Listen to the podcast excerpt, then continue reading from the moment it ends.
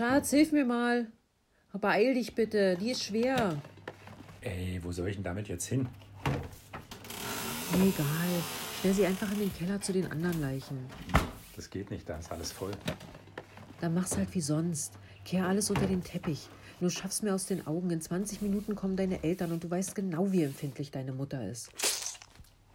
Ey, wenigstens gibt's dieses Jahr keine Backenkneifer mit Schmatzern und so. Die Abstandsregel geht voll klar. Hm? Waschpatz?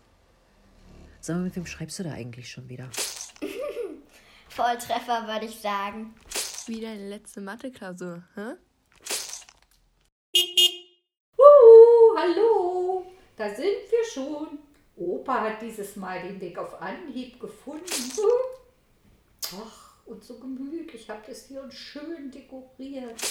Sind das die gleichen Fettnäpfchen wie letztes Jahr? Oma!